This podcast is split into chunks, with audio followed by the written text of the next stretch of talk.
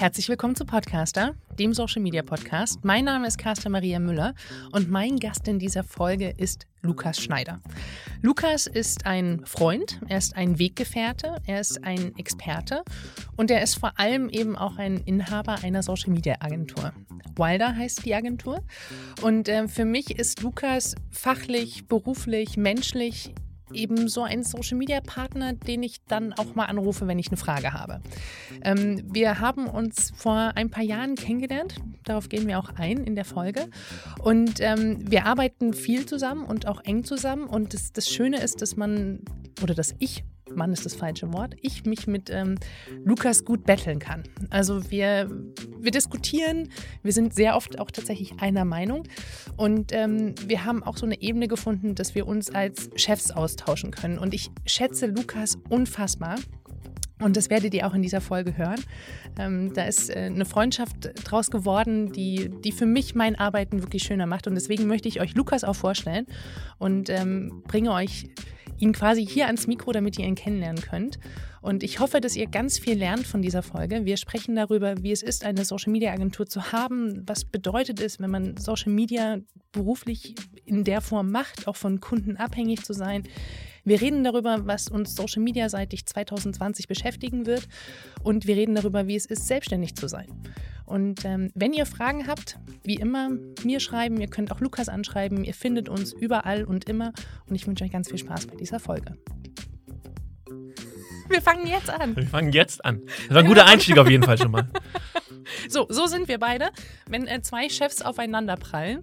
Ähm, maximal professionell. Ich kenne es nicht anders. Du kennst es nicht anders.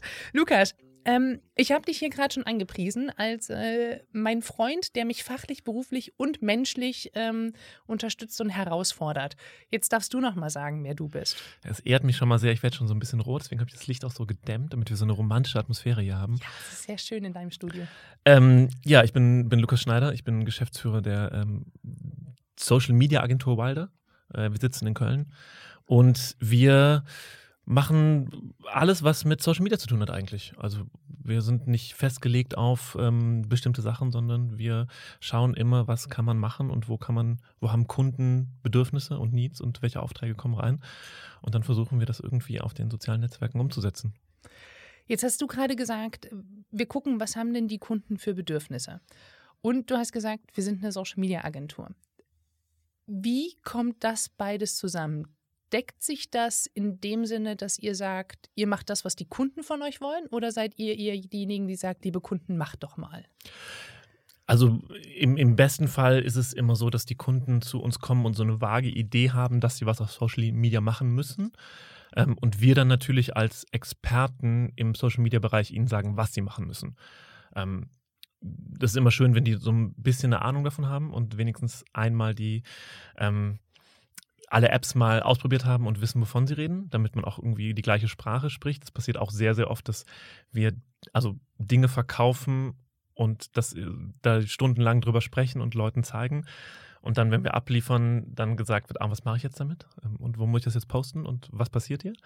Das ist immer so der, das Negativbeispiel, aber im besten Fall ist es so, dass wir so die gleiche Sprache sprechen und dann aber natürlich nochmal unsere Expertise mit reinbringen und sagen, ihr müsst das so machen. Aber Facebook, Instagram sollte halt schon mal so ein Begriff sein. Mhm. Und was eine Caption ist und was vielleicht, es wäre auch gut, wenn man weiß, was ein Feed-Post und was eine Story ist. Mhm. Heutzutage kann ja eigentlich jeder Social Media ganz viele Unternehmen haben mittlerweile. Ja, das ist so ein kleiner Trugschluss, wenn ich dich erinnere. Ja, genau. Ich, ich ähm, sage das auch latent äh, provokativ. Ähm, und, und viele, Agen äh, viele Agenturen, sage ich schon, viele Unternehmen haben eigene Social Media Abteilungen. Ähm, braucht es heute noch eine Social Media Agentur? Also ich glaube dringender denn je. Denn nur weil man äh, als Unternehmen jemanden einstellt, der sich Social Media Manager nennt, heißt es noch lange nicht, dass der irgendwie irgendetwas versteht und auch ohne jetzt so viel so, so ein Branchenbashing zu betreiben, aber ich glaube auch, dass viele Agenturen oft eine Beratungsleistung für viel Geld verkaufen, die sehr, sehr an der Oberfläche kratzt und mhm. die nicht wirklich so tief geht, dass man sagt, das bringt dem Kunden irgendwas für, äh, für ihre Maßnahmen. Was konkret macht ihr als Social Media Agentur? Welche Leistungen habt ihr im Portfolio? Was ist das, was ihr am meisten auch macht. Wie, wie muss man sich euer Arbeiten vorstellen? Ja, also so Full Disclosure, wir arbeiten natürlich auch sehr viel für euch. ähm, das da muss man ja auch irgendwie erwähnen, nicht, dass man das irgendwie so denkt, das wäre hier eine, äh, das wäre irgendwie so zustande gekommen. Äh, Nein, wir also kennen uns ja schon jetzt ein bisschen länger. Wie lange kennen wir uns jetzt? Also ich glaube, so richtig kennengelernt zum ersten Mal haben wir uns vor auf der ähm, auf der Republika. Ja. Vor fast vier Jahren. Ja dreieinhalb Jahren ungefähr. Ja. Da haben wir gerade gegründet, das weiß ich noch. Da sind wir zur Republika gefahren. Erster Tag selbstständig und ähm, ein gemeinsamer Freund hat uns dann vorgestellt. Mhm. So richtig. Und dann haben wir uns wieder getroffen in Hamburg mhm. vor, jetzt lass mich nicht lügen, zweieinhalb, zwei Jahren. Zwei Jahren ungefähr. Ziemlich genau zwei Jahren, oder? Doch. Nee, drei Jahren? Nee, zwei Jahre auf jeden Fall. Zwei Jahre. Zwei Jahre. Und Stimmt. dann, genau, zwei Jahre. Und dann hast du, ähm, kurz nach dem Treffen bekam ich einen Anruf von dir, ob ähm, wir nicht Lust hätten auf äh, Germany's Next Topmodel. Ja. Und dann haben wir Germany's Next Topmodel gemacht. Äh, genau. Äh, auch wenn ich da vorher ein bisschen ähm, mit mir gehadert habe, ob wir das machen sollen. Aber dann haben wir das einfach ähm, gemacht. Und ehrlicherweise darf man ja auch sagen, dass wir davor ähm, keine kompletten Seiten betreut haben mhm. ähm, und äh, wir da auch echt sehr, sehr glücklich waren über diesen Vertrauensvorschuss. Mhm. Aber uns das natürlich komplett zugetraut haben und so ein bisschen ins kalte Wasser gesprungen sind. Mhm. Ähm, und dann alles, was wir vorher immer versucht haben, in der Beratung so schlau daherzureden, auch endlich mal umsetzen konnten. Ähm, und das zum Glück auch funktioniert hat. Und man ähm, darf ja auch sagen, dass, dass wir äh, seitdem Topmodel mit euch machen also ich darf das, glaube ich, sagen, du darfst es auch sagen. Wir dürfen es beide sagen. wir so. sagen das auch gerne. Jetzt ähm, genau, genau, aber wir sagen, zurück. Ähm, wir, ähm, die Frage war genau, was wir machen, was unsere Aufgaben sind. Also genau, was unser was, Produktportfolio, unsere Dienstleistungen, die wir anbieten. Genau, weil also Social Media Agentur gibt es ja ungefähr eine Million Sachen, ja. die man machen kann. Also von Paid über Content-Schruppen, ja. über Community Management, über Beratung. Und jetzt ist so die Frage, was ist denn heutzutage das oder was macht ihr als Social Media Agentur? Was, was ist denn der Need draußen auf dem Markt? Also ich glaube, dass ähm, was wir, ich kann vielleicht mal anfangen, was wir nicht machen. Ähm, und das ist, weil du es als erstes genannt hast, das ist wirklich Paid. Ähm, da sind wir ähm, nicht drin, aber ich glaube auch so ein bisschen, weil wir vom Content kommen äh, und weil uns Content unglaublich wichtig ist und weil uns Geschichten äh, unglaublich wichtig sind und wir gerne mit Menschen auf Social Media Plattformen interagieren und Content schaffen, der Menschen dazu anregt, dass damit interagiert wird.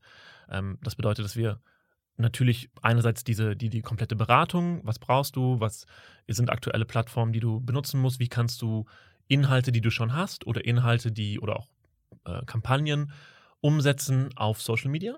Wie kannst du das übersetzen? Ganz oft ja auch einfach. Ähm, das ist so der, der erste Schritt mit, mit Kunden. Einfach mal zu schauen, was ist denn da, was für ein Verständnis ist da. Ähm, dann macht uns natürlich am meisten Spaß, wenn wir wirklich Content produzieren dürfen, machen können, uns Ideen ausdenken können, wie wir ähm, Social Media technisch kommunizieren dürfen. Ähm, wir posten das Ganze für auch selber dann. Also nicht nur, dass wir es nur anliefern und dann irgendwie warten, sondern wir alles, die ganzen ähm, Content, sei es Feed-Posting, Stories, was auch immer, kommt von uns.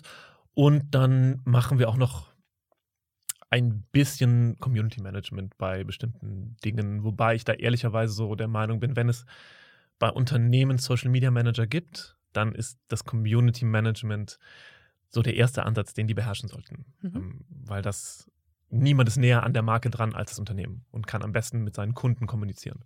Ähm, da helfen wir dann aus, aber da stoßen wir auch oft an unsere Grenzen, was da wirklich an Mehrwert für die Nutzer dann auch wirklich bei rumkommt. Ähm, und das ist so die eine Sache, dass wir wirklich zum Beispiel bei Germany's Next Top Model jeden Tag, ähm, Entschuldigung, ähm, pro, äh, Content produzieren aus dem Sendungsmaterial, wir uns Story-Ideen ausdenken und da müsste nachrechnen, aber zweistellige Asset-Anzahl am Tag ähm, veröffentlichen. Dann machen wir das Ganze, das machen wir für mehrere Kunden auch, ähm, für, für Sky zum Beispiel. Ähm, und wir machen nebenbei auch, auch viel für euch, ähm, die schönen äh, GIFs, mhm. also GIF-Sticker auf Instagram. Ähm, mit, wir haben es gemacht für German Sex Top Model, für Promi Big Brother, für ähm, The Voice, für viele für eure Sendergesichter und machen das aber auch noch für ganz viele andere Kunden, ähm, für, für Crunchips etc. Und wir arbeiten viel für Funk, mhm. fürs öffentlich-rechtliche, ähm, äh, das auch junge Angebot von ARD und ZDF.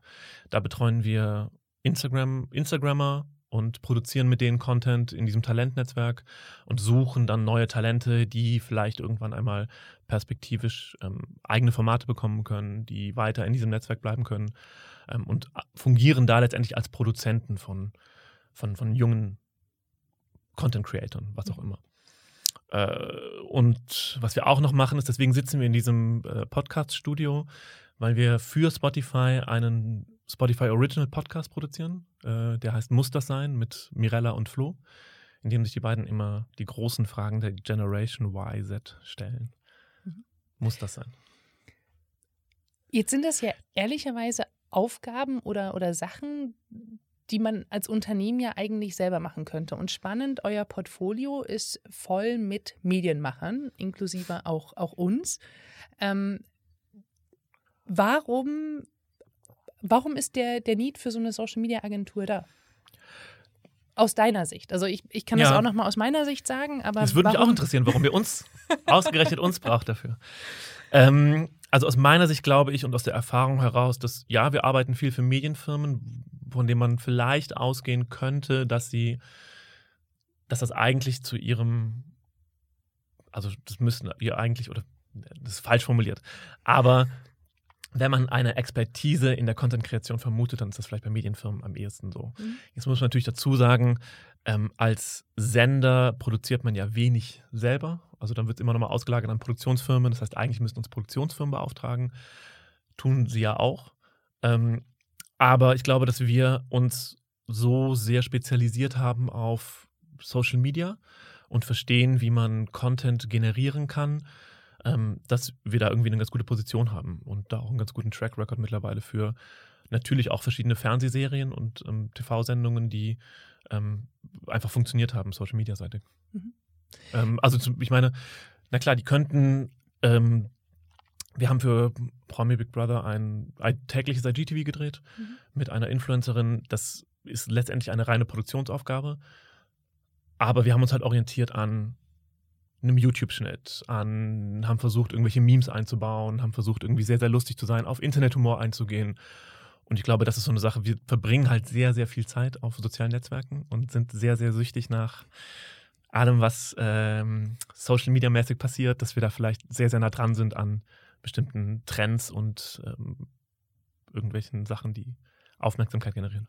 Mhm. Ich kann das von, von unserer Seite beantworten oder aus, aus meiner Sicht. Ich kann das ja nicht für, für andere Unternehmen äh, hier beantworten, aber ähm, du hast es schon ganz gut gesagt. Ihr, ihr produziert für Social, ihr hängt da auch sehr viel ab. Unser Haus steht halt für TV-Content. Und äh, jetzt mag der von, von draußen Schauende sagen, ja, aber es ist ja Content. Ähm, nee, es ist ein anderer Content, weil Storytelling auf einer auf 15 Sekunden halt anders funktioniert, als wenn ich 90 Minuten Sendung habe. Und ähm, tatsächlich ist dann der Content vielleicht nicht ganz so passend. Und ähm, ich nehme euch sehr gerne punktuell rein. Ich nehme auch andere Agenturen rein. Also ihr seid ja nicht die einzigen, mit denen wir zusammenarbeiten, aber äh, ich nehme euch sehr gerne rein, um auch einfach äh, wieder zu zeigen, man kann es auch anders machen. Weil wenn man sich sehr lange und sehr viel mit Content beschäftigt und das jeden Tag, weil das ist unser Business, ähm, wird man auch faul. Faul ist vielleicht das falsche Wort, bequem. Ja, aber ich, ich weiß, glaube, was du bequem. meinst. Genau, ich, glaube schon, dass es auch, dass, ähm, dass das ja auch für uns eine Hauptherausforderung ist. Ähm, also so der Leitfaden ist so, Steve Jobs hat in seiner Commencement Speech gesagt, stay hungry, stay foolish. Und ich glaube, das ist so der, der Main, der Main Satz aus dem ganzen Ding. Ähm, wie bleibst du irgendwie am Zahn der Zeit, indem du dich, du musst dann einfach auf TikTok gehen und dir eine Stunde lang TikToks anschauen, um zu wissen, was ist gerade Trend und die Dinge auch selber machen und dich vor der Kamera zum Affen machen zum Beispiel, um einfach zu wissen, wie funktioniert das, warum machen Leute das, was ist so diese Faszination dahinter. Ähm, und ich glaube, das ist genau das Ding und ich denke mir auch, ich meine, ich bin 34. Ähm, ich weiß nicht, ob ich 30 Jahre lang eine Social Media Agentur machen kann, wenn ich jetzt nichts verändere und wenn ich nicht, also wenn ich jetzt immer so weitermache, weil dann bin ich irgendwann derjenige, der noch predigt, wir müssen auf jeden Fall Instagram machen und in zehn Jahren fragen sich alle so, hey, was ist denn Instagram? Das ist ähm, der alte, das ist ja diese Instagram-Agentur. Genau, genau. Das, ja, ja. Und das muss man, das muss man halt vermeiden. Also du musst halt schon echt äh, dabei bleiben und dir irgendwie überlegen, wie kannst du da immer weitermachen. Kannst du das alles selber? Du hast es gerade eben schon angesprochen. Also du, das, was, was deine Leute hier machen, und wir gehen noch darauf ein, wer deine Leute sind und was die machen und warum ihr angeblich das bessere Team seid als wir. ähm, was, kannst du das, das, was deine Jungs und Mädels hier machen, selber auch? Ähm, ich versuche, so viel wie möglich selber zu können, ja. Also, das ist mit sehr, sehr viel Zeit verbunden und ich muss mich in sehr, sehr viele Programme äh, eindenken und machen und tun. Aber ich meine, wir kommen, wir sind noch gar nicht so lange so groß und es gab eine sehr, sehr lange Zeit, in der wir letztendlich zu, zu zweit in, einer, in einem kleinen Büro gesessen haben und alles selber machen mussten. Das bedeutet, ich kann mit After Effects umgehen, ich kann mit äh, Premiere umgehen, Photoshop so rudimentär und ähm, weiß halt auch so ein bisschen, was, was funktioniert. Und, Wann ja, war das? Als wir zu zweit saßen. Mhm.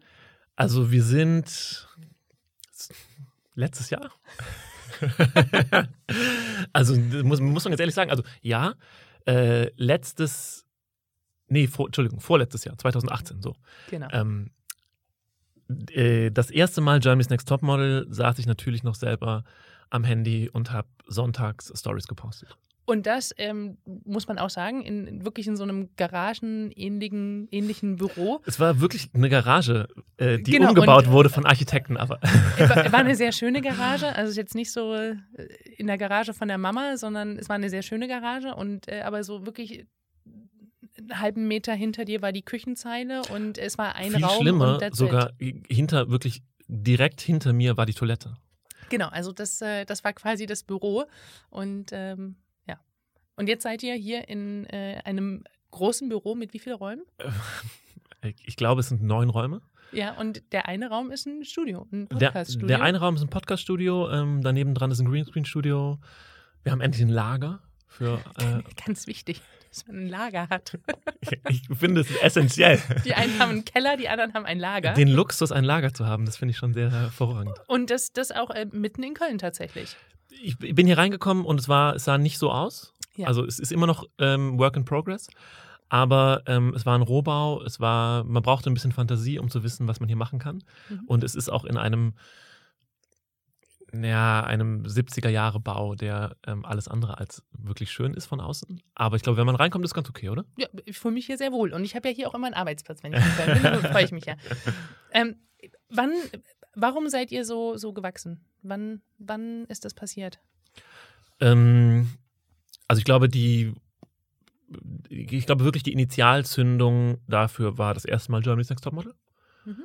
Da, das ist, ähm, hat uns irgendwie so ein bisschen auch vom Mindset auf so ein ganz anderes Level gebracht, wo wir uns überlegt haben, okay, das ist die, die Richtung, die wir gehen müssten. Also wir haben vorher, ähm, ich habe die Firma ja nicht alleine gegründet, sondern mit deinem ersten Podcast-Gast, der auch ähm, Namenspate dieses Podcastes ist. Ja, ähm, mit, mit Urs.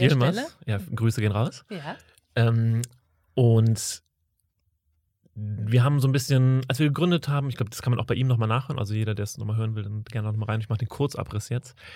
Ähm, haben wir gedacht, die, die Welt wartet auf uns. Irgendwie von der, der Influencer, der sich jetzt auf Agenturseite schlägt und eine Expertise mitbringt und ich, der von Endemol kam ähm, und so ein bisschen Kunden verstanden hat oder beziehungsweise mit denen gearbeitet hat und Kampagnen gemacht hat.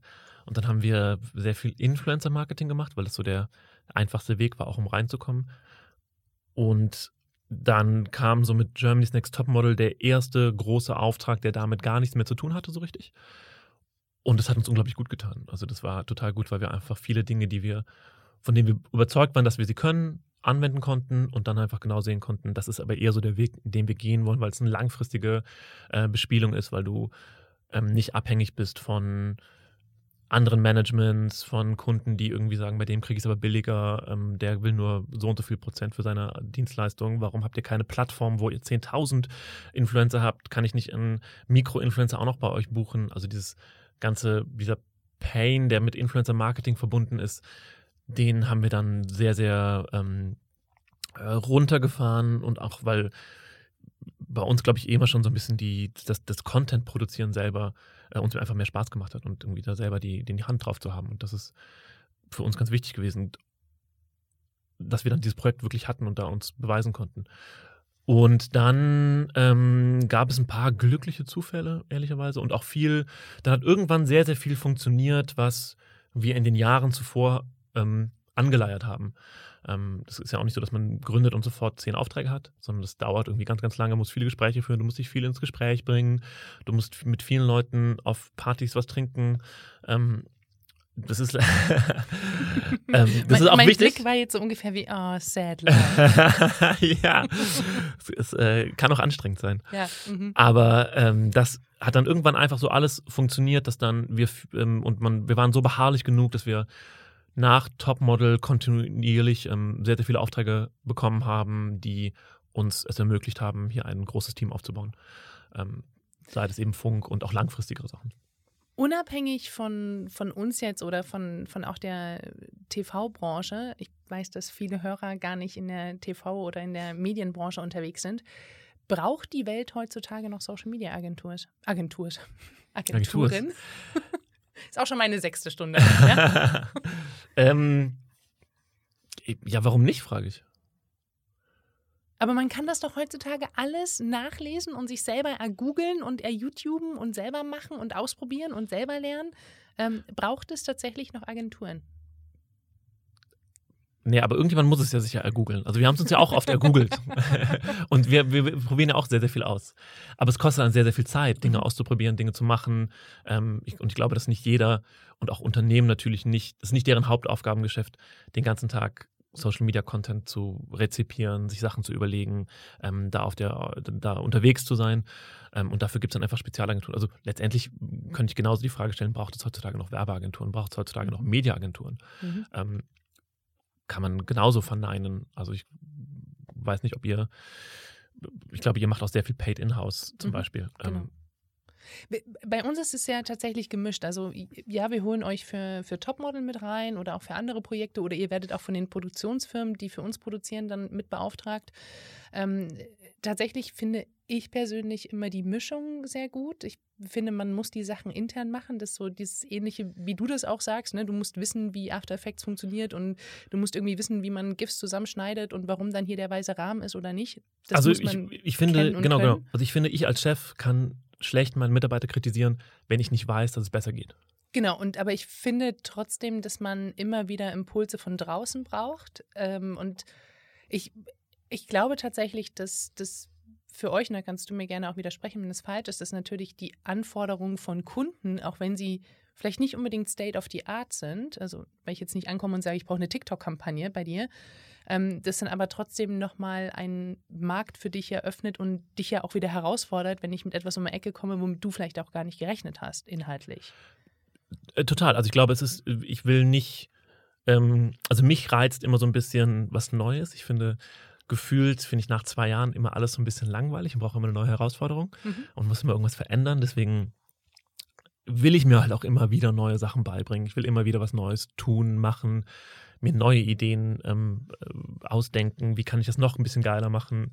Und was gibt es da mehr? Deswegen, ich finde das total gut. Also, ich würde euch natürlich bei allen Aktivitäten unterstützen, aber ich habe genau die Angst. Also, ich kann mich natürlich auch als Unternehmer oder auch als Kreativer nicht abhängig machen, nur von einem Kunden zum Beispiel. Mhm. Deswegen ist das total fein, ähm, dass wir andere Dinge machen und davon profitiert natürlich auch ihr letztendlich wiederum, weil wir unsere Expertise aus anderen Projekten mit einbringen und genauso andersrum.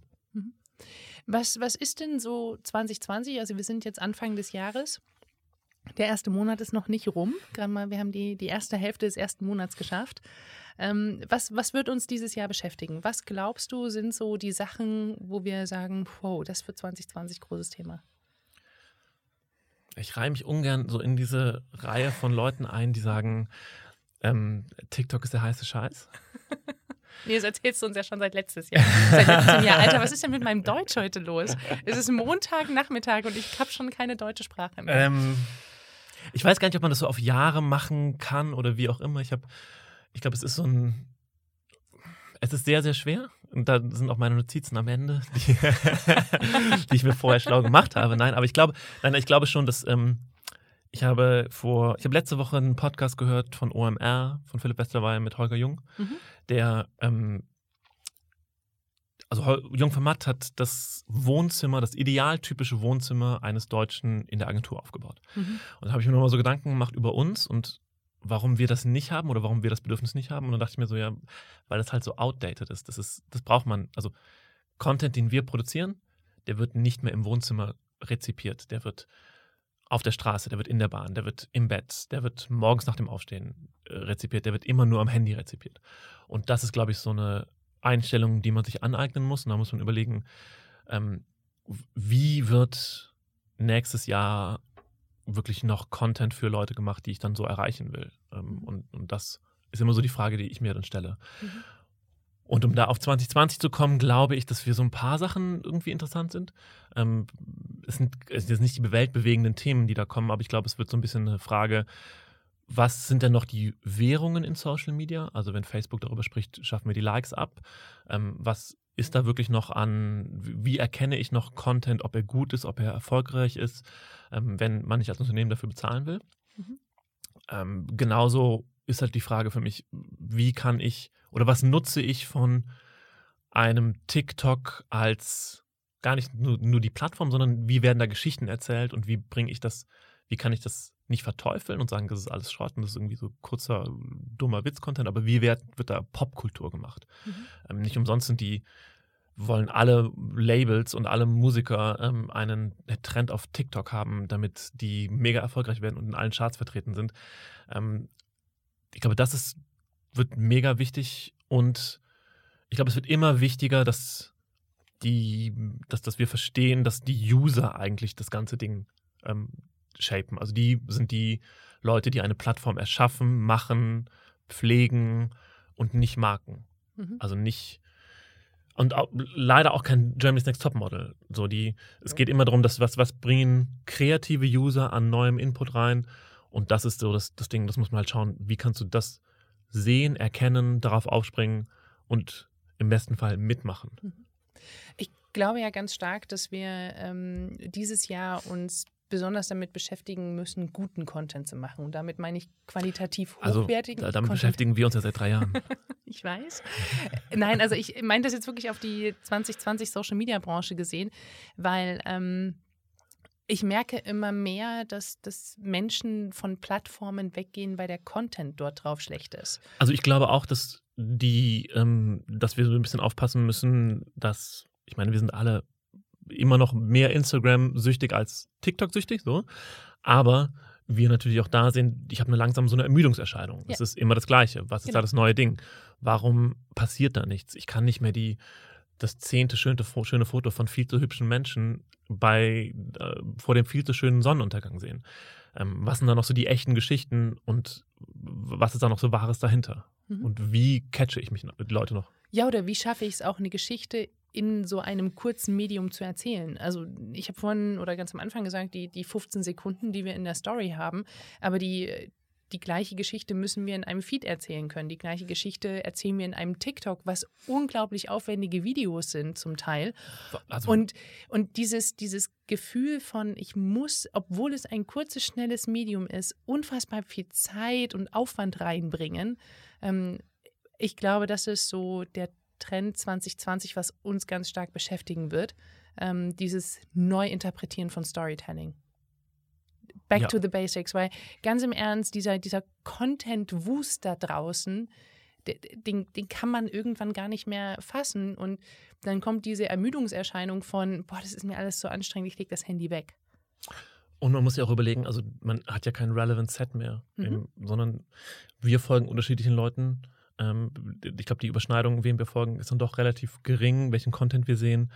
Ähm, und, und da irgendwie zu schauen, wie kann man, gibt es noch diese großen Marken? Gibt es noch Leuchttürme im Social Media Bereich, die Trends setzen? Warum setzen sie Trends? Also ähm, natürlich schaue ich irgendwann immer noch gerne einen Finn Kliman, weil der tolle Geschichten erzählt. Und der hat es mhm. halt irgendwie geschafft, auf einer Social Media Plattform ähm, kurz Dinge zu machen. Aber wie wird das jetzt übersetzt in in noch kürzere Geschichten mit Musik, mit kürzeren Aufmerksamkeitsspannen und wie kriege ich es hin, Aufmerksamkeit zu schaffen, die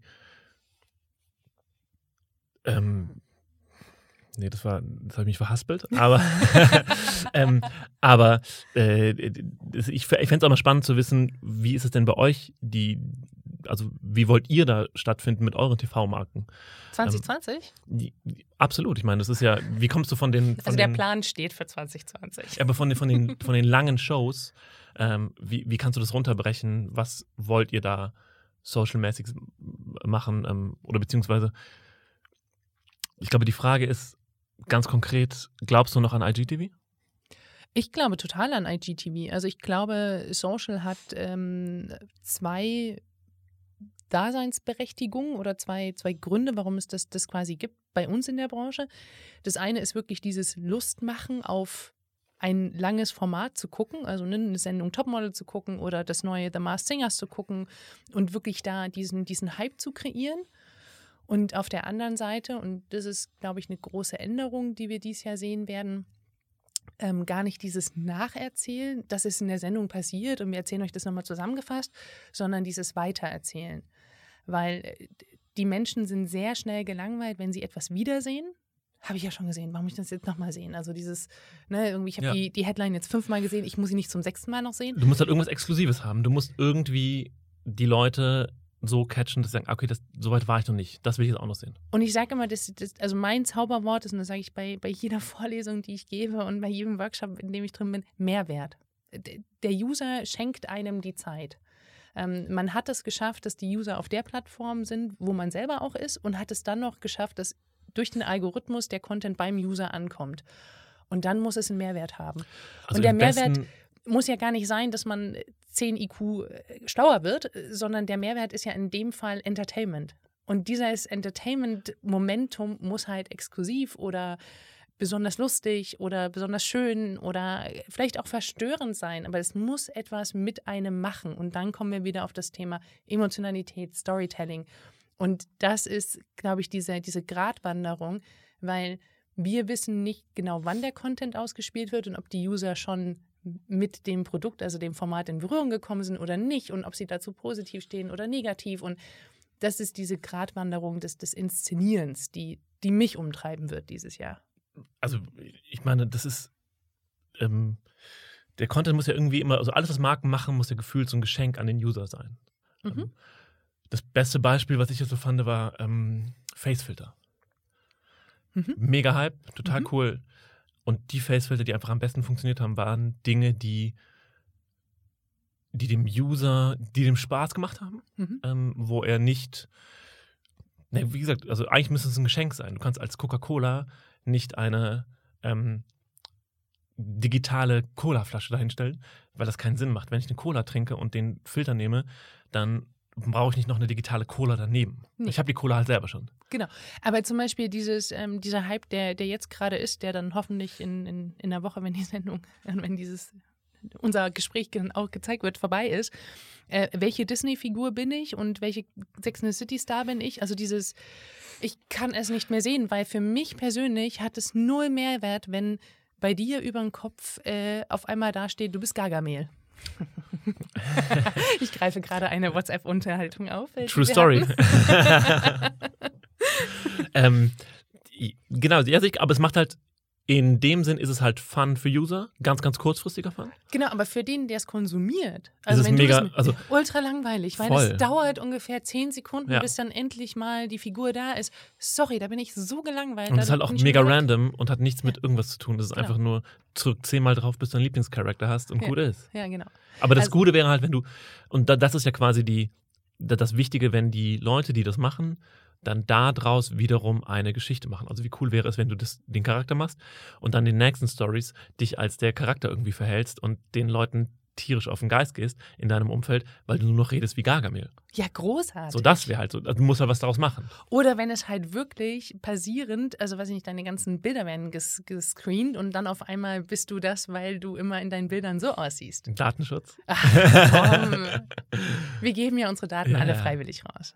Das muss man ja ehrlicherweise. Absolut. Oder unbedacht. Das muss man vielleicht auch dazu sagen. Und unwissend oft. Unwissend. Aber auch nicht so, ich finde es auch nicht so dramatisch. Was wünschst du dir von den Plattformen? Wenn wir jetzt äh, schon bei Facefilter auch angekommen sind, was ist so, ne, wir haben darüber gesprochen, was werden, wird uns 2020 beschäftigen. Was wünschen wir uns denn im Gegenzug von den Plattformen? Also ich glaube, gerade was Facefilter angeht, haben Plattformen so eine unglaubliche ähm, Verantwortung. Mhm. Weil alles, was mit AR zu tun hat, kannst du dir halt eine Welt schaffen, die neu ist ähm, und, und dann musst du halt so ein bisschen überlegen, ganz kurz, ja. bevor ich den Gedanken nämlich vergesse. Ja. Äh, und zwar, dass du nicht die Facefilter erlaubst, die dir ein vollkommen verqueres Schönheitsideal zum Beispiel. Danke. Ähm, ich sag mal, regst du dich auch so über diesen Filter auf, mit diesem Schönheits-OP-Filter? Wahnsinn. Oder ich, ich verstehe nicht, warum der auf dieser Plattform da sein darf. Genau. Ich, wirklich, das macht mich rasend ja. wahnsinnig. Also wir sehen den ja noch als ironisch oder was auch immer. Oder, ja, ne? Null. Aber andere Leute denken halt, okay, das ist das Schönheitsideal und ich muss so sein. Und wenn du dann ein, junge, ein junges Mädchen oder ein junger ja. Mann bist und denkst, scheiße, ich sehe nicht so aus, ähm, das macht, glaube ich, relativ viel mit einem. Total. Oder so, so würde ich aussehen, wenn ich dem Ideal entspreche. Dann hast ja. du quasi, dann machst du einen Screenshot von, gehst zum Arzt und sagst, so will ich aussehen. Das ist ja schrecklich. Und ich glaube, das ist so eine Sache, der müsste man, ähm, das, da muss man auch die Plattform in Verantwortung nehmen, weil das ähm, das Einfachste ist. Ja, und ich glaube, das wird sehr, sehr wichtig, dass wir nicht dieses Idealbild so ein falsches Idealbild ähm, vermittelt bekommen. Mhm. Die Plattformen werden ja in sich immer diverser. Also wenn man heutzutage sagt, so ich mache was für Instagram, dann muss man in Feed denken, dann muss man in Story denken, da denkt man in IGTV.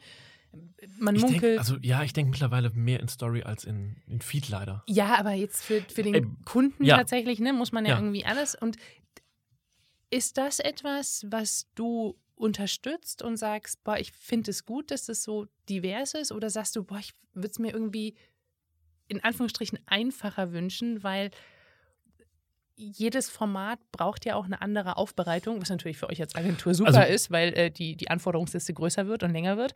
Aber ähm, letztendlich in der Art des Herstellens, ähm, ich merke das selber immer so, ich, ich muss aufschreiben, was wir alles brauchen und dann schreibe ich eine Liste von Assets in unterschiedlichen Formaten und Größen und äh, Irgendwann wird es doch immer komplizierter. Wünschen wir uns von den Plattformen, das ist die Frage, die ich gerne diskutieren wollen würde, wünschen wir uns eine Vereinfachung, Einfa Alter, Vereinfachung aber, oder Diversifizierung? Aber da geht es ja hin. Also es ist ja quasi, glaube ich, so eine ganz einfache Entwicklung von einem, auch wenn es Jahre dauert, aber ein Facebook-Post, der zuerst nur Text war was Lustiges, dann hin zu einem Foto, dann hin zu Videos, dann hin zu Story, dann hin zu Feed-Posts nicht mehr in quadratisch, sondern in 4 zu 5 ähm, und immer mehr in genau die Richtung, dass äh, wir ein Hochkant-Bild bekommen oder mhm. dass das immer weiter wird. Ich glaube eher, ich glaube, ja, ich fände das gut. Ich fände das mhm. einfach, weil das für uns sehr, sehr viel mit Kadrierung ähm, äh, einfacher machen würde und auch mit Storytelling.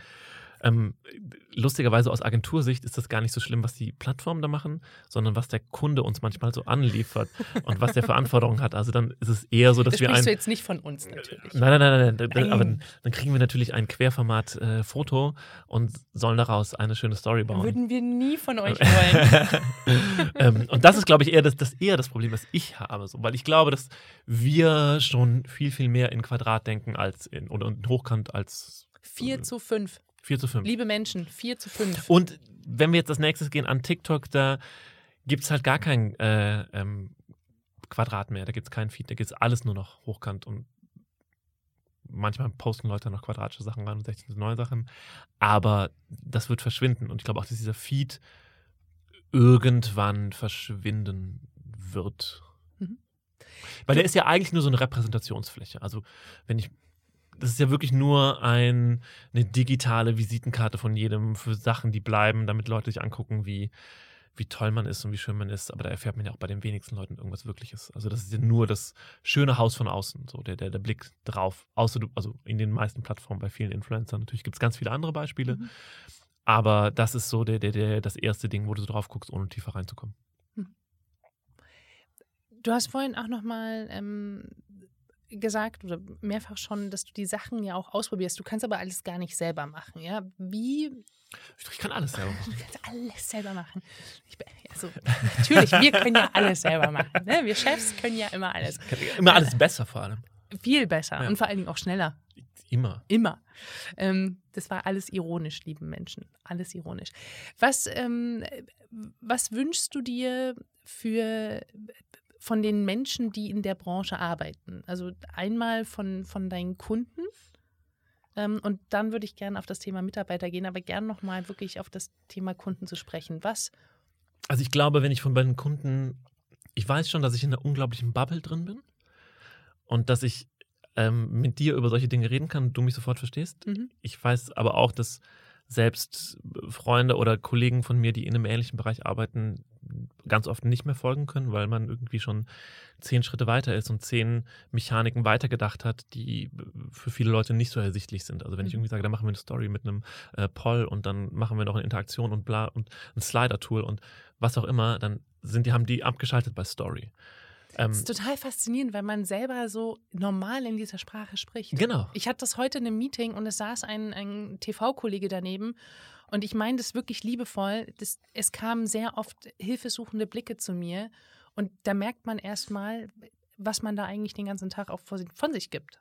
So in, es, auch, es, kann auch erschreckend sein. Und wenn man dann irgendwie noch am besten noch mit GIFs anfängt und dann äh, die selber macht und das dann irgendwie total geil findet, ja, das ist ja. ein bisschen bescheuert. Und wir haben jetzt auch mit, also meine äh, Mitarbeiter hier sind jetzt ganz ähm, äh, TikTok verrückt und ja, deine ja auch. Meine ja auch. Also das ist ja ein, quasi ein offenes Battle, was wir gewonnen haben.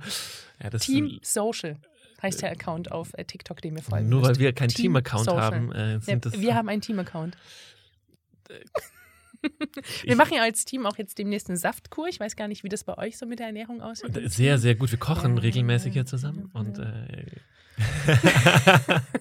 ähm, und ich, nee, und genau, was ich von Kunden noch gerne, also deswegen, ich glaube, dass es schön wäre, wenn Kunden von mir erwarten, dass ich mich in Marken reindenke, dass die auch so ein gewisses Verständnis haben und sich reindenken in, ähm, äh, in das, was, was sie haben wollen und nicht einfach sagen, mach, sondern auch challengen. Mm, das macht vieles einfacher, weil ich glaube immer, wenn man jemanden gegenüber sitzen hat, der sich nicht einmischt, keine Ahnung davon hat und nicht weiß, was passiert, dann ist man selber so ein bisschen so, okay, dann machen wir es einfach so und gut ist. Und das ist ja eigentlich auch nicht immer, also den Anspruch haben wir auch nicht. Wir wissen, dass wir nicht allwissend sind, dass wir, unsere Ideen sind nicht immer die besten. Und deswegen finden wir es auch gut, jemanden gegenüber sitzen zu haben, der sagt, bitte nochmal nachdenken, ist das wirklich richtig so? Macht das Sinn? Warum machen wir das so?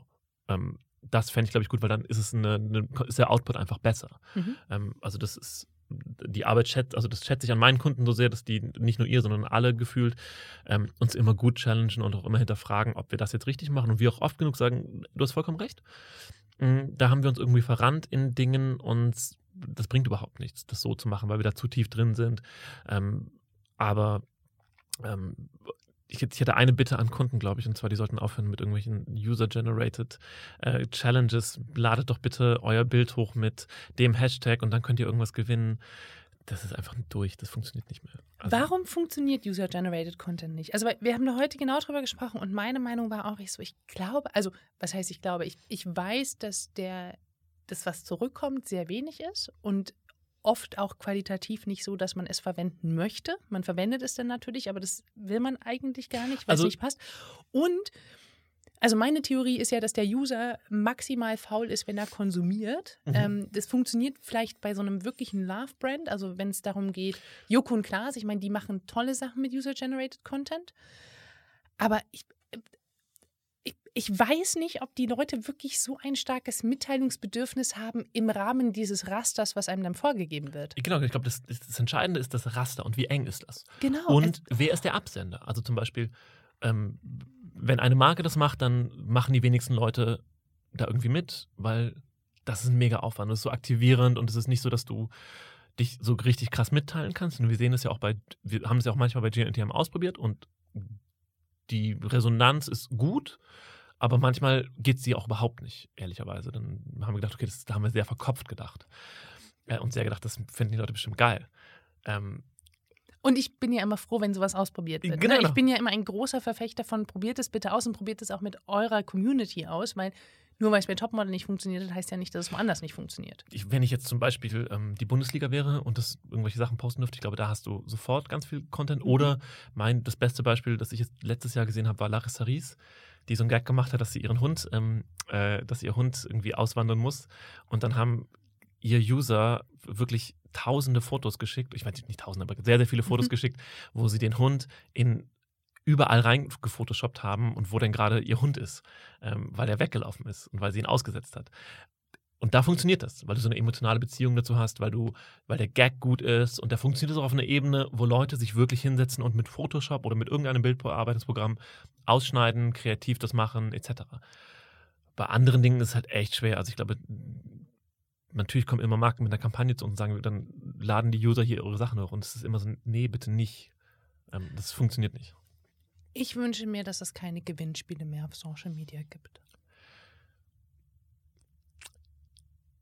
Es kommt darauf an, was du für das Gewinnspiel machen musst. Ja, diese, Also ich glaube, wenn, also- ich, wenn ich irgendwas posten müsste, wenn ich, ich würde niemals in meinem Feed etwas für ein Gewinnspiel posten. Hast du den, den Post mit Bibi gesehen, wo sie die Apple-Produkte verlost hat und 16 Millionen Kommentare unter ihrem Bild hatte? Jetzt gleich habe ich ihn gesehen. Mhm. Und, ähm, und wir haben da im, im Team auch drüber gesprochen. Also mein Team hat da schon drüber gesprochen, deins offensichtlich nicht. Sorry, ich kann mir das nicht verkneifen. Es ist einfach zwischen uns da. Ähm, wir haben darüber gesprochen und ich finde das wirklich krass, weil, also 16 Also Millionen brauchen- Kommentare ist schon die Sache, hart, Die ne? Sache ist halt die, ne? Mein Team braucht keine Apple-Produkte mehr, weil ich kaufe denen einfach alles von Apple. Also wir müssen, mein Team muss nicht mit Windows arbeiten. Ach, Und mein Team hat auch die neuesten iPhones. ja, me- mein Team auch. Hashtag Mein, Best Team. mein Team hat sich gerade alle neuen iPhones, äh, da wo es äh, benötigt ist, auch wirklich bestellt. Ähm, und zwei habe ich auch genehmigt. Ähm, ich selber habe gesagt, ich brauche nicht das Neueste. Liebes Team, es ist viel wichtiger, dass ihr die besten Sachen habt zum Arbeiten. Das geht mir ähnlich auf einem anderen Niveau, weil bei uns wird schon, ja, Kommen wir zum Thema zurück. Ähm, 16 Millionen Kommentare. Ähm, das ist für mich einfach so wertlos, dass ähm, wirklich. Das tut mir immer so weh, weil ich mir denke, das, das, das macht diese ganze Branche so kaputt. Es ist halt so ein bisschen dieses ganze Influencer-Thema, ne? Also ich bin schon echt so ein bisschen froh, dass wir da nicht mehr so viel miteinander zu, also damit zu tun haben. Ähm, ich finde ganz viele Influencer ganz toll und die machen tollen Content. Ist, man hört jetzt kurz Wassergeräusch, weil ich mir Wasser in mein Wasserglas eingieße. Also nicht, dass man sich. Ah, jetzt hast du verraten, dass wir auf der, eigentlich auf der Toilette aufnehmen. das ist einfach die bessere Akustik. Ja, aber ich möchte auch noch was. Ja, das, wir, Komm, wenn wir jetzt schon dabei Komm, sind. wenn wir schon dabei sind, dann machen wir hier mal ähm, den Pardiologie-Style und man hört alles, was wir machen. So, weiß, ich also Ja. wir sind beim Influencer. Achso, Ach so, das ist das Glas, das ist die Flasche. Ähm, so, Und ich glaube, das Problem bei den Influencern, ich glaube, die müssen, und viele haben es verstanden, müssen sehen, dass sie sich nicht mehr von Marken irgendwie instrumentalisieren lassen müssen, sondern dass die selber eine unglaubliche Macht haben, eigene Marken aufzubauen. Achso, das ist der Wasserfilter. das ist der Wasserfilter, muss man nachblättern. ähm, und das irgendwie auch selber machen können, anstatt darauf zu vertrauen, dass sie bezahlt werden von Marken für etwas. Das ist, glaube ich, die, das Wichtige. Ja, also wie gesagt, ich wünsche mir bitte keine Gewinnspiele mehr. Punkt. Wir haben das andere Thema auch schon angeschnitten. Das ist ein Übergang hier noch und nöcher, ist unfassbar schön. Ähm, Mitarbeiter und Menschen, mit denen man arbeitet. Wonach suchst du deine Leute aus? Ja, Dein die suchen mich aus. Team. Die suchen mich aus. Das ist das Schöne. ähm, ich bewerbe mich immer bei denen. Willst, willst du, äh, darf ich dein Chef sein? Ähm, Und dann sagen die, boah, nee, sorry, wir gehen zum Best-Team nach Unterföhring zu Maria. Ja, dann, dann ist immer so die, die Frage, ah, mitten in Köln oder außerhalb von München arbeiten? ähm, ich glaube ja, dass meine, also ganz selbstkritisch, meine größte Schwäche ähm, Mitarbeiterführung ist. Und dass Ah. das für mich letztes Jahr das allergrößte Learning war, was man, ähm, wie man Mitarbeiter führt, wie man vor allem auch so ein großes Team führt. Also hier sitzen ja jeden Tag mittlerweile so zehn Leute. Und auch ein relativ junges Team, muss man dazu sagen. Ja, ja. Also die sind alle so, also wobei es geht mittlerweile, die sind so alle zwischen 22 und 30. Ja, Das ist relativ ja, die müssen ja, also ich muss die auch regelmäßig austauschen, damit, dann, Ja, ja, klar. äh, ne, also Ja, ja. irgendwann wird es ja auch lächerlich, wenn die Also bei mir Also werden wenn- die Leute nicht ausgetauscht. wenn 30-jährige TikToks machen, ne, Cedric? Nicht wahr, Domi? ähm, nee, also da bin ich auch wirklich ganz selbstkritisch. Ich glaube, dass man das lernen muss und dass man so sein, ich hatte natürlich auch schon viele Chefs ähm, und habe da auch sehr, sehr viel gelernt und dass man da aber auch so ein bisschen seinen eigenen Führungsstil rausfinden muss und auch selber gucken muss, wie kann man ähm, da eine gute Mischung hinbekommen zwischen Chef sein und dann doch irgendwo noch ein gutes Verhältnis haben mit denen und so ein bisschen, das ist ja irgendwo so das Problem, ist man mit denen befreundet, gerade wenn man schon ähm, so viel so durchgemacht hat, weil es ja, ähm, also die sind, die haben das ganze letzte Jahr letztendlich, als es so durch die Decke gegangen ist, mit mir mitgemacht und mich unterstützt und getan und bin denen natürlich, also dieser ganze Erfolg wäre ja nicht möglich ohne die und ähm, deswegen ist es ja das beste Team, weil die so gut sind und alles machen, was ich will und sich für nichts zu doof sind. Aber ich hatte halt sehr, sehr viel Glück mit Mitarbeitern, muss mhm. man einfach sagen. Das sind junge Leute, die mega engagiert sind, die von ähm, einer also ich glaube, die Hälfte von denen kommt von der gleichen Hochschule mhm. und die Hälfte von denen kennt ja untereinander mhm. und haben sich dann quasi immer so, ich kenne ja noch jemanden, der auch einen Job sucht und dann so reingeholt. Mhm. Ist ähm, bei mir übrigens ähnlich. Ja? Mhm. Ach, aber das ist gut, oder? Ich finde es super. Wenn die Leute, ich glaube ja, dass Teams dann funktionieren, wenn Vertrauen da ist. Also klar, man, man muss irgendwie das, das, das fachliche Know-how mitbringen, für das man quasi arbeitet. Ich glaube aber, dass das Wichtigste bei einem, bei einem Team ist Vertrauen untereinander. Und ich habe natürlich als Mitarbeiter ein anderes Vertrauen zu meinem Mitarbeiter, weil man auch über den Chef lästert und das sollen auch alle bitte machen, weil das gehört mit dazu. Also über mich lästert keiner hier. Nee, natürlich nicht. Ähm, man muss aber auch ein Vertrauen zum Chef haben. Und das ist ähm, total hilfreich, wenn das Team sich untereinander auch kennt, weil dann auch viel einfacher ist, ähm, um Rat zu fragen oder es miteinander zu machen. Weil wenn du als komplett Neuer reinkommst oder Neue reinkommst, es ist, glaube ich, menschlich, dass man ein Konkurrenzdenken hat. Und dieses untereinander schon kennen, das nimmt einem so viel mit. Also ich durfte ja auch gerade ein paar neue Stellen besetzen und ich habe ganz viel Empfehlungen von anderen mit reingenommen und es ist, ich glaube und hoffe in der, in der Ausführung dann und das Team kommt jetzt so langsam zusammen, Monat für Monat kommen mehr dazu. Ich hoffe, dass sich das auch so dann ausgeht. Aber ich meine, es geht ja nicht anders. Wie kannst du in einer, also ich kann keine Stunde Bewerbungsgespräch machen. Ich weiß nicht, was ich die Leute fragen soll. Was soll ich in einer Stunde mit denen so reden? Kann ich dir einen Tipp geben? Also pass auf. Man fängt erstmal damit an, dass die Kollegen, äh, die potenziellen Kollegen, einen Case aufbereiten. Ah ja. Mhm. Okay. Mhm. Also ich mache mal erst ein Telefonat. Ich mache tatsächlich ein halbstündiges Telefonat, wo ich gucke, okay, wie, wie passt das denn das mit der kann, Person? Das kann ich nicht. Ich muss die Leute sehen. Und nein, das sind, aber da geht es wirklich so um dieses, ähm, was hat die Person an Erfahrung mit, was glaubt die Person, wie der Job ist. Dann erzählt man selber vom Job und man bekommt so ein Gefühl und man kriegt ja telefonisch auch ein Gefühl mit. Man kann es auch per Skype machen. Ich finde es wichtig, dass man der Person auch das, ähm, diesen Wohlfühlmoment gibt, dass die alleine sein kann. Weil so ein, so ein Bewerbungsgespräch ist schon immer für, für jemanden, der sich vorstellt, anstrengend, also auch körperlich anstrengend. Und dann, wenn ich sage, das passt, dann bringe ich die Person quasi, lade ich sie zu uns nach Unterföhring ein und gebe aber vorher einen Case, der auf die Stelle sich bezieht. Und da gibt es auch kein falsch oder kein richtig, wie man den Case macht, sondern geht es mir zu sehen, wie arbeitet die Person, wie ist sie da rangegangen, was, was ist dabei rumgekommen, hält die Person sich auch an die Vorgaben, also nicht mehr als zehn Slides, nicht mehr als zehn Minuten präsentieren, so, also auch diese Rahmenfaktoren passen die. Und das ist total schön, weil man dann nämlich auch eine gemeinsame Basis hat, über die man reden kann. Und dann nehme ich jemanden von meinem Team mit, damit die mitreden gucken, äh, mitreden können und gucken können, wie passt das. Schaue ich mir auch an, inwieweit guckt der Bewerber auf das Teammitglied. Und dann kriegt man eine Stunde sehr gut rum. Also ich muss gestehen, dass ich ist ja nicht meine erste Personalverantwortung auch, mhm. ähm, aber dass ich in meiner bisherigen Personalverantwortung auch schon so, also ich habe auch schon mal sehr gute Personalentscheidungen getroffen mhm. und auch schon mal katastrophale Personalentscheidungen. Ich ähm. kann nur das Erstere bestätigen, aber ja, die, ich habe die, ich konnte die auf jeden Fall immer sehr gut korrigieren, mhm. diese Fehler. also positiv. Also ähm, aber ich finde, das, das finde ich wirklich sehr, sehr schwer und deswegen setze ich darauf, dass ich die Leute, die meisten meiner Mitarbeiter waren entweder Praktikanten hier, waren hier mhm. Werkstudenten, ähm, wurden mir von anderen Leuten empfohlen. Ähm, und dann ist es für mich so schwer, gar nicht, also für mich ist jetzt mittlerweile so das Allerwichtigste, dass der Teamfit da ist. Noch vor dem fachlichen Können, die mit Premiere, mit Photoshop etc. umgehen. Weil das konnten die Hälfte der Mitarbeiter, die ich habe, vorher nicht.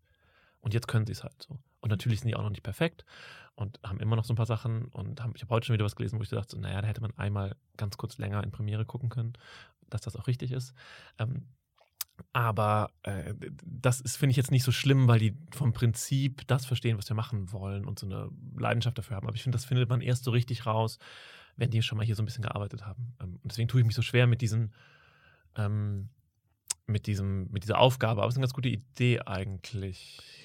Das muss ja auch nichts Dramatisches sein. Man muss ja nicht die Welt neu erfinden. Ja, die müssen so also Aufgabe auf jeden Fall schon schon mal eine Kampagne planen und fünf Postings bitte mitbringen von der Sendung. Ähm. Also so krass sind wir nicht. Es ist einfacher, zu uns ins Best-Team zu kommen. Ähm, was, was glaubst du, ist denn heutzutage so eine Voraussetzung, um im Bereich Social Media arbeiten zu können? Ich war ähm, jetzt am Wochenende bei an einer Uni und habe da unterrichtet und es kommen natürlich dann auch die Leute auf mich zu und sind so, wann und ich möchte das auch so gerne lernen und wie kann man das denn studieren, wo muss man das lernen? Und ich bin dann immer so, bitte macht nicht noch ein Studium in Social Media, sondern studiert das für euch selber und probiert halt einfach aus. Also ich meine, was also ich kann Ihnen ja schlecht jetzt einen Rat geben. Ich habe, als ich studiert habe, gab es natürlich noch gar kein Social Media Studium und nichts. Wir sind ja quasi gleicher, gleicher Ja. Jahrgang. Ich bin halt nur ein bisschen jünger. ja. ähm, deswegen, also mein Tipp ist eher so, studier, worauf du Bock hast. Mhm. Und dann wirst du das halt schon lernen. Du wirst Social Media halt lernen, wenn du es machst. Mhm. Ähm, das, kannst du, das kann dir kein Professor erzählen. Und alle meine Mitarbeiter, die so ein bisschen digitale Medien studiert haben, die lästern jetzt noch über ihre Professoren, die keine Ahnung davon hatten. So, und das soll halt nicht so sein. Dann studier lieber was komplett anderes. Und wenn du das, wenn du eine Leidenschaft dafür hast und das geil findest, dann ist cool. Also einer meiner Mitarbeiter hat Biologie studiert. Ähm, und macht jetzt trotzdem bei mir, äh, arbeitet jetzt trotzdem bei mir. Ich überlege gerade, wer das von dir ist. Ich weiß es gar Ich nicht. glaube, die kennst du noch gar nicht. ah, okay. Kann ich dir gleich mal Okay, vorstellen. gut, gut. Das Du kannst, ich, wir machen das gleich, ich mach gleich alle in einer Reihe und dann kannst du raten, wer von denen Biologie oh studiert Gott, hat. wie böse. wie böse bist du denn? Ähm, äh, wenn man sich jetzt so, so Mitarbeiter. Also genau deswegen, also, ne, also Ja. ich wollte sagen, ich habe es halt auch nicht gelernt Mhm. und es ist so eine, du musst halt dich halt richtig reinknien und das nebenbei noch machen und tun und eine Leidenschaft dafür haben und dieses, also so blöd es ist, Steve Jobs zu zitieren, aber stay hungry, stay foolish. Ähm, das ist es, glaube ich. Und wenn du das nicht bist, dann wirst du Lehrer, bitte. Nein, das ist gemein. Das ist Ja. wirklich gemein. Ich bin Lehrerkind, ich darf das sagen. Ja, okay, okay, das ist genehmigt. So wie ich auch äh, Witze über Ossis machen darf, weil ich aus dem Osten komme. Ähm, ihr habt jetzt hier auch noch so ein, so ein ganz tolles äh, Podcast-Studio aufgebaut, in dem wir aufnehmen können. Und äh, wie kommt man dazu, als äh, Social-Media-Agentur auch noch Podcasts zu machen? Naja, also ich glaube, man kommt dazu, wenn man zwei Jahre zu spät auf den Hype aufspringt. Ähm, Du bist so herrlich ehrlich. Es war nicht abgesprochen. Ich mache jetzt nicht äh, hier die, ich baue nicht die Brücke, damit äh, Lu äh, Lukas ähm, selbst PR machen kann. Also es ist, äh, es Naja, ist es ist wirklich ja, ganz ähm, von mir motiviert gefragt, weil ich es wissen will. Nee, also das ist auch so ein bisschen so ein Leidenschaftsprojekt von mir. So, also zum Glück verdient er damit auch Geld. Aber ich bin halt ein riesen Podcast-Fan und habe das irgendwann auch für mich entdeckt und bin eigentlich so podcast-süchtig, dass ich sehr, sehr viele Podcasts höre. Mhm. Und da war es natürlich ein glücklicher Zufall, dass wir ähm, mit Mirella und äh, Flo ganz gut verbandelt waren und äh, O's damals dann noch m, sich mit denen hingesetzt hat und überlegt hat, wie können wir einen Podcast ähm, machen und glücklicherweise in, zu dem Zeitpunkt Spotify einen Podcast ähm, gesucht hat und wir die mit einem guten Konzept überzeugt haben und wir seitdem für Spotify einen Podcast ähm, produzieren. Und wann kommt die Episode raus? Die kommt morgen in einer Woche. Heute ist der Dann waren ähm, wir gestern 14. Ja, äh, 21. 21.. Dann waren wir gestern in Köln und haben unsere erste Live-Show auf dem 1 Live Podcast Festival gemacht mit Muss das sein. großartig. Ja, es ist total toll. Ich finde es ganz, ganz toll. Und es ist auch, wenn ich, ähm, mein Arbeitsalltag sieht ja im Moment eher so aus, dass ich koordiniere, dass ich manage, dass ich ähm, Buchhaltung mache, dass ich versuche zu führen, dass ich Klopapier kaufe, weil sich keiner für verantwortlich fühlt.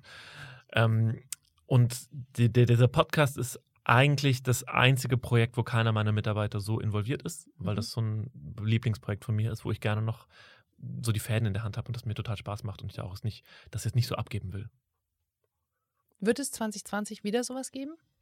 Was du So dir ein aufbauen willst, so ein Lieblingsprojekt? Ähm, ja, ich glaube, man muss irgendwie so, so Hobbyprojekte haben, die man immer wieder macht. Ähm, ich, es gibt auch bei mir Kunden, die wenn die jetzt hören, die sind ein Hobbyprojekt, dann ist das vielleicht nicht das allerbeste, aber ähm, es gibt immer äh, Projekte, die man total toll findet, die man macht und also ich, wo ich dann nicht das große Geld verdiene, aber die mich irgendwie weiterbringen, wo ich Bock drauf habe. Ähm, und ja, ich hoffe. Ich, ich würde es sogar umdrehen. Ich, ähm, ich hoffe natürlich, dass meine Projekte oder unsere Projekte auch Hobbyprojekte ja, sind. Das eben, nein, nein, das auf jeden Fall. Nee, weil äh, ähm, natürlich ist ja das, das Hobbyprojekt. Aber ja bei euch verdiene ich ja ein bisschen Geld wenigstens. Ja, nicht viel, aber ein bisschen. aber so, ähm, Genau, aber es, es, gibt da so ein paar Projekte, ohne eure Projekte natürlich abwerten zu wollen, aber wo man so als Chef oder wo man noch so selber so komplett drin ist und wo ich dann auch selber noch mit am Set bin, übrigens. Und es ist ja total Also ich bin schön. ja auch bei Topmodel noch mit am Set. Muss ich. Alles gut. Alles gut. Ich, ich laufe ja, noch auf, lauf ja noch auf die Bühne bei Topmodels. während stimmt. der Live-Show. Während der Live-Show ähm, machst du für Heidi nochmal das ähm, Handy an, damit sie ein Selfie machen kann. Das, äh, wir haben es alle im Fernsehen gesehen und uns gefreut. Das war mein Highlight das war, Jahr. Das war dein Highlight, ja. Ja. Heidi das Handy zu ja. geben. Ja. Ja. Soweit ist es. Ähm, das letzte Jahr stand für mich so unter dem, ähm, so ein Insider unter dem ähm, äh, großen Satz, wo ist das Flammen-Emoji? Weil als wir die erste, also Topmodel. Wo ist das Flammen-Emoji? Äh, Top, also Topmodel ist ähm, so ein bisschen letztes Jahr intern sehr äh, turbulent gestartet, mhm. weil ähm, ein Mitarbeiter, ein, ein freier Mitarbeiter einen Burnout hatte und mir das eine Woche vor Start gesagt hat ähm, wir die Mitarbeiterin, die dafür eingeplant war, einen Urlaub hatte. Zur, das wusste ich halt, dass sie einen Urlaub hat. Da wusste ich aber noch nicht, wann Topmodel startet. Das fiel dann auch in genau diese Woche. ähm, dann war das alles sehr, was dann dazu geführt hat, dass die Leute, die das Projekt betreut haben, beim Start, in der Startwoche nicht dabei waren. Und äh, dann ich mit meinen zwei meinen Mitarbeitern da saß und wir noch ganz hektisch Postings gemacht haben, gemacht, geplant haben und wir ja auch die Topmodel-Accounts betreuen. Mhm. Und dann, da wir da so ein bisschen Probleme hatten mit dem Einloggen in die Accounts, verschiedene äh, von jemand anderem erstellt, nur einloggen, dann ähm, war das, äh, habe ich verzweifelt für ein Posting das Flammen-Emoji gesucht und habe äh, nachts um 23 Uhr rumgebrüllt, wo ist das Flammen-Emoji? Äh, und das war so ein bisschen die, das Highlight auch. also es ist sehr lustig. Topmodel ist ein äh, absolut lustiges Projekt ich finde, das ist nach wie vor mit, mit eines unserer schönsten Projekte und ich mag ja auch Projekte bei uns, die sich ein bisschen länger ziehen. Ja. Gar nicht, weil, also tatsächlich werden die Projekte dann irgendwann auch müßig und zäh, aber ähm, ich mag das, weil man dann social-seitig sehr viel ausprobieren kann. Aber wenn ich so, so sagen darf, ich, also da bin ich sogar noch, würde ich sogar noch weitergehen, würde ich sagen, wenn wir ausprobieren, ist, dann war Mars Singer das ja. Lieblingsprojekt. Ja, letztes auf jeden Jahr. Fall. Das war einfach geil. Mars Singer ist aber, ich meine, kriege ich Gänsehaut, wenn ich nur dran denke, ehrlich, ja. weil Mars Singer ist einfach an sich als Format großartig und das ist, das hat so viel Storytelling-Potenzial und man kann da so viel drumherum machen und das, obwohl es eigentlich ja nur verkleidete Menschen auf der Bühne sind. Und es ist auch wirklich mal wieder so ein, so ein, so ein Fernsehformat, wo man so eine ganze Nation vorm Fernseher sitzen hat und dieses Momentum auch schafft. Und das, ich finde das einfach unfassbar schön. Und das dann, und das haben wir ja wirklich über Social Media so schön weitererzählt. Das, das macht echt so, so Spaß in, in, in der Form. Jetzt werde ich rot. ja, es ist ja, es ist ja dann immer diese, diese Teamarbeit von, von, von allen. Also ich, ich finde immer, wenn Agenturen und Kunden zusammenarbeiten, und ich nehme jetzt gerade hier so meine Hände vor mich, dann ist es wie so ein Zahnrad. Ich, ich finde, eine Agentur kann dann gut arbeiten, wenn der Auftraggeber ähm, auch maximale gute Vorarbeit macht. Das ist, fängt beim Briefing an, das geht damit weiter, dass auch das Projekt läuft und man sich an Timings hält und Content zur Verfügung stellt und Abstimmungen macht und Abnahmen macht und so. Also ich finde, dass das ist ähm, extrem wichtig. Und wenn man dann aber auch weiß, man kann sich auf die, die Agentur verlassen. Also das, ähm, ich finde, dass das eine geht nicht ohne den anderen. Und es ist ja auch nicht so, dass man bei Agentur und, und Unternehmensseite man quasi einen, einen Ball aufnimmt und den Ball abgibt und sich dann nicht mehr darum kümmert, sondern es ist ja wirklich ein Miteinander. Und das finde ich ist, ist sehr wichtig, wenn man äh, mit Agenturen zusammenarbeitet, dass man da auch diese Ehrlichkeit hat und sagt, ähm, das bedeutet nicht, dass ich damit keine Probleme oder Sorgen mehr habe, sondern dass man halt einfach einen Partner an der Seite hat, mit dem man das zusammen macht. So, so verstehe ich das immer und ich sehe auch ein, eine Agentur nie als Dienstleister, sondern immer als Partner, mit, mit dem man das zusammen macht. Also ich habe von euch noch keine E-Mail bekommen an einem Freitag um 18 Uhr bitte, äh, Nee. bis Montag reicht. Nein, nein, das würden wir nie machen. Also, weil äh, wir sind ja Menschen und arbeiten mit Menschen. Gibt es solche Sachen noch in Agenturen? Echt? Ja, ja, ja. Also dann aber auch am, der, äh, der beste Fall ist dann immer noch ähm, zwei Wochen auf Feedback warten und dann kommt das Feedback, also und für eine Kleinigkeit eigentlich, wo man denkt, das kann ich jetzt ein kleines Asset anschauen, ah ja, bis morgen früh reicht. Das gibt's ja auf jeden Fall. Ich dachte auch, das wäre, ähm, das gäbe es nicht mehr, aber das sind dann auch so Themen, dann, dann, da platzt bei mir schon der Kragen, da will ich gar nicht mehr mit denen zusammenarbeiten. Mhm. Da muss man sich so ein bisschen Fuck You Money aufbauen und dann einfach Projekte absagen. Machst du das mittlerweile? Ja. Geil. Ich zahle auch, ich habe auch letztes Jahr Kundengeld zurückgezahlt, Ach, weil krass. die, genau diese äh, E-Mail kam. Ach, wow. Und da habe ich gesagt, das ist, tut mir leid, das ist nicht, also da wird meine Arbeit nicht gewertschätzt. Mhm. Ähm, und dann lass uns das bitte hier beenden. Würdest du Menschen heutzutage raten, oder andersrum, du wirst natürlich nicht Menschen raten, dass sie eine Konkurrenzagentur zu dir aufmachen. Würdest du heute nochmal eine Social Media Agentur gründen?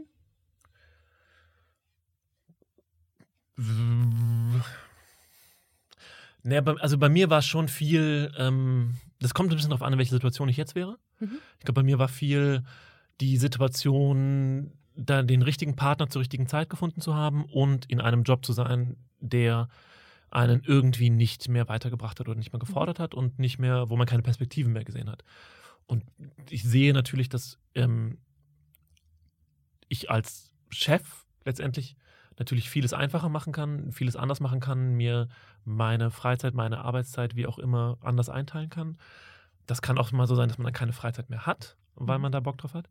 Ähm, aber ich würde das nicht tauschen wollen, glaube ich. Also ich glaube, ich hätte ein Problem, jetzt wieder angestellt zu sein, außer in dem absolut richtigen Job. Ich, das, ist, das ist schwer von einem, ich mache, was ich will, wann ich will. Und wenn ich ähm, mir jetzt einen Mixer bestellen will auf die Arbeit, weil ich auf der Arbeit irgendwie Smoothies mixen will, dann mache ich das. So, so Kleinigkeiten. Ähm, davon wieder hinzukommen in, du musst einen Antrag stellen, dass du einen Smoothie benutzen darfst, äh, einen Mixer benutzen darfst auf der Arbeit.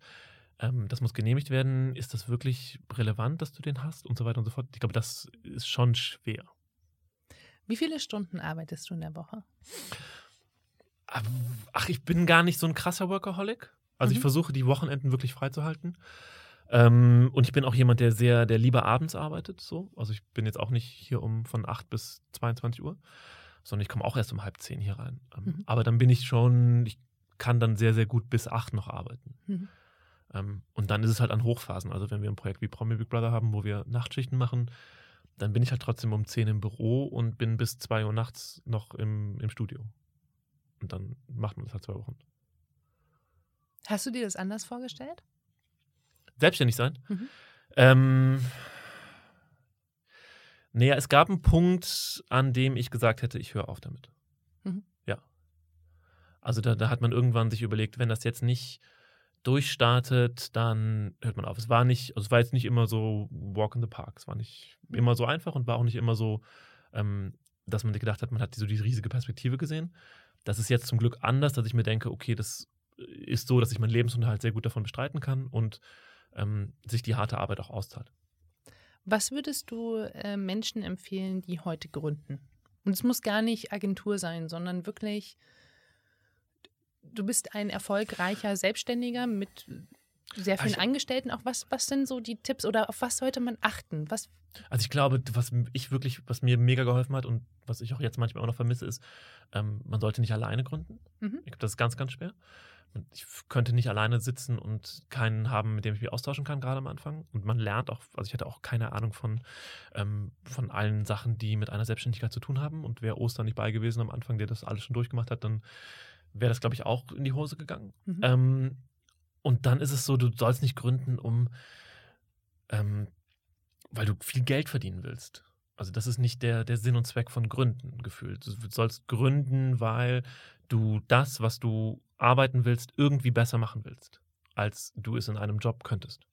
Und wenn du da irgendwas mitgeben kannst, du, weil du mehr Freiheiten haben willst, weil du einen, eine eigene Vision hast, die du umsetzen willst, die ähm, dir irgendwie wichtig ist, weil du denkst, ich habe keinen Bock, jeden Tag ins Büro zu gehen und für andere Leute zu arbeiten, sondern du hast eine Vision, damit willst du dein Leben bestreiten, dein Geld verdienen. Weil für mich ist es so, ich arbeite nicht, um, um Geld zu verdienen. Ich finde, Arbeit ist mega toll.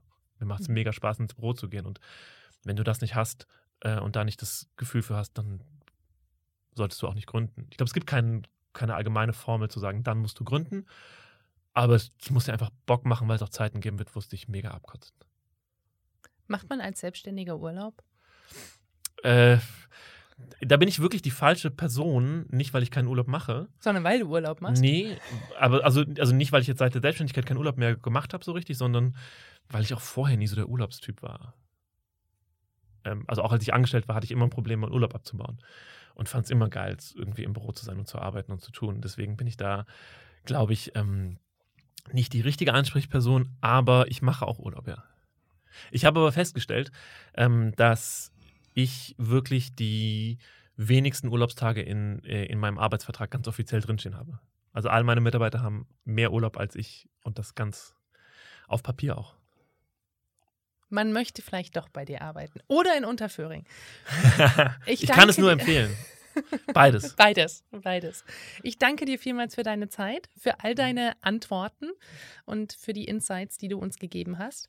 Und ähm, wenn ihr was über Lukas oder seine Agentur hören wollt oder wissen wollt, Wilder heißen die Jungs und Mädels, äh, sitzen in Köln und man findet sie auf allen Social Networks, äh, die es da draußen irgendwo gibt.